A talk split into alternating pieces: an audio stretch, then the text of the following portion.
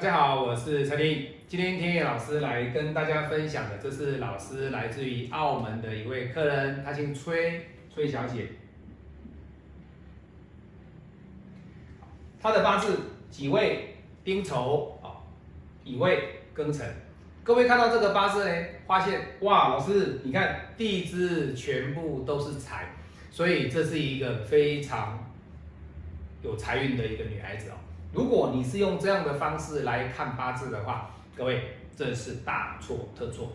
我们看到他的八字呢，你可以看到，虽然他的地支都是财，可是，在大运流年的一个动态的时间学里面，他对地支的财所产生的影响力是相当的大。天干也是有财，可是这种己土的财不及于地支，啊，不及于地支。可是，在天干，它已经造成了对它的地支的财有更大伤害的日主受克。所以，以他八字来讲，你不可以说我的地支有四个财，所以我是一个财很旺的女孩子，不能这样子论。你看天意老师的影片，我要跟大家分享的不是。从网络上抓下来的，或者是说哦别人的案例，或者是从哪边自己拿出来的一个网络事后套命。天意老师今天每一部影片跟大家分享的都是我的客人他跟天意老师的反馈，以及从五行八字借由紫微借由传统的命理学，他们所集合出来的批命的一个观念，所聚集起来的一个特质，能够把我们的。五行派提升的命确率、准确度，这才是重点。他的八字里面，你看，如果说以传统命理学来讲，这个叫四库啊，他的库很旺，所以这个人的财运就很旺。其实不是这样子讲哦。以第一个他的这个库来讲的话，我们先不看他的库，他有没有库？各位，以传统命理学来讲，他是有库，可是。在五行派来讲，我们先不看他的财，而是我们要先走的是和生克。好，这是第二点。刚刚传统命理学是讲第一点，第二点是看我们的五行派，第三点你要看紫微，他的命宫坐落于在哪里？各位，他的财帛宫如果是化忌的话，那请问这个财就不为他所用。所以你看，他的庚金直接克了乙木，代表了。他是有日主授课，那日主授课的情况之下，这位客户，这位崔小姐，她所告诉天意老师的，就我们以往所批的八字是一样的，财多不一定好，而是财多会容易存不到钱，他就是这个活生生的例子。所以各位在批八字的过程当中，不可以你看到什么就批什么。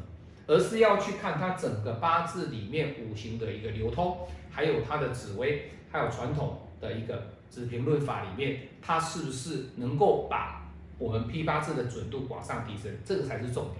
那你看他的八字，在我们的论命里面，他日主受克，这个心金没有意义的哦，因为这个心金跟这个庚金，它基本上它就是一个官的力量。官的能量去克这个乙木，所以乙木受伤的情况之下，你的地支所展现出来的能量不一定为乙木这个日主崔小姐所用。那老师，我今天要来问你的问题是什么？今天他来问天意老师的问题是，我知道啊，老师讲完之后，我反馈给你，我确实存不到钱，没有错。好，那没有存到钱之后，我应该用什么样的方式来让我能够存到钱？好，这个我讲过了，在八字里面，如果你的财有在大运跟流年之间有所受损的情况之下，你的财你就必须要非常的谨慎，这是第一点。第二点，女人的财通常也是对方的婆婆啊，对方的妈妈，男命的妈妈。那当然，这个我们不去牵涉到这么远，我们单纯就他的事业来讲的话。他是不是可以赚到钱？各位会比较辛苦。你会说老师，这里是火来生土啊，所以这个是火去造就了这么多的财，当然是 OK 的啊。可是各位你不要忘记，他本命的日主受克，其实在这一柱大运是有加重。那有加重的情况之下，你的财维持平稳的一个状态之下，它没有被克，没有错，但是它也没有增加，它也没有增加，反而是天干的这个心金又拉它的力道呢，把庚金的力道更强，去克它的乙木，所以它在这一柱的大运里面，它的财展不出来，展不出来啊，展现不出来。所以这个八字我们要看的是什么？看的是他在今年他遇到什么样的问题？诶，今年他的心金被克了，所以相对的在下半年度的过程当中，他会比较好一点点。日主授课的这个感受会比较好一点点。好，那在什么样的情况之下会比较好？各位，就是在戊月当然会比较好，还有它本身的己月也会来的比较好。那当然，你会说老师，土又会来生金去克了乙木，对不对？是没有错。可是这个流月带给他的是一个机会，你不能说老师，我的财生出来了会来克我的日主，为什么？因为财生官克日主啊。是啊，没有错，这个观念是没有错哦。戊月跟己月，因为你求财，所以相对的会加重这个官的力道来克你日主。可是各位，你要反过来思考，你今天既然找我批八字，我已经告诉你的没有错，这两个月戊月己月比较辛苦，可是你的财有没有得到？各位，这个是有的。你不能说老师这两个月你要小心，其实他不是小心，他是告诉你，你这两个月他是有财运的机会。可是如果你懂得好好的把握。能够趋吉避凶，能够知道说这两个月你是有财运，可是，在赚钱的这个过程当中，你能够适时的调整自己的心态，能够把自己的一个阶段性的任务完成，而且是用很谨慎、很保守的心态去完成它。那我跟各位讲，这种财生官克日主的压力，它会减轻，甚至会达到你想要的结果。这个就是你在别的老师里面批八字，他不会告诉你的，因为这个就是我要跟崔小姐讲的。你说老师，我戊月几月不好啊？因为财生官会克日主啊，你怎么会说我好？各位，你今天找我批八字，我就是要给你方向啊，告诉你怎么做，你才会变好啊，你才会去度过这个危机嘛。否则的话，我们一般人来讲，你看到很多老师告诉你哦，哎呀，戊月几月不好。因为啊，戊月己月在你日主授课的过程当中，它会加重你这个官煞来克你日主的压力，所以这两个月你要论差，真的是这样子吗？那如果是这样子的话，你就看影片去学八字就好了，对不对？不能这样讲哦。好，所以以他这个八字来讲的话，他说老师，我今年跟别人。在澳门，他是澳门哦，澳门人，他要跟别人共用教室哦，他是在做某个行业的。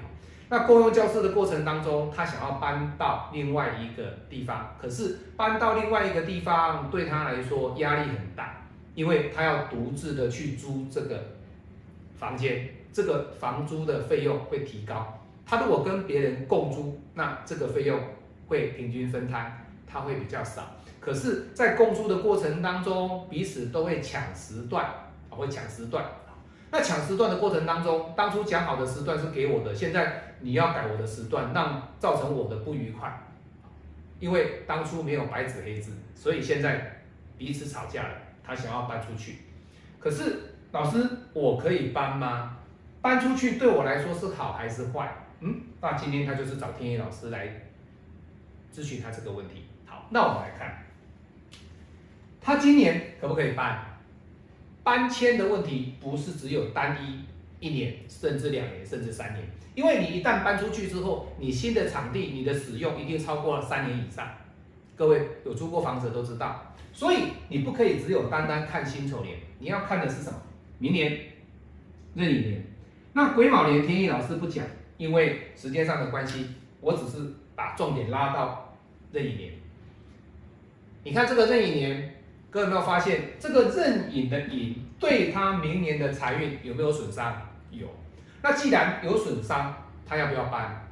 忍耐一点，不要搬。天野老师告诉崔小姐，她一直在犹豫，可是我告诉她说，你不用搬，跟她之间的冲突，跟合伙人之间的一些不愉快，把它忘掉，重拾彼此的关系，继续在原来的地方工作，在原来的地方求财，这是一个比较稳健的一个方法。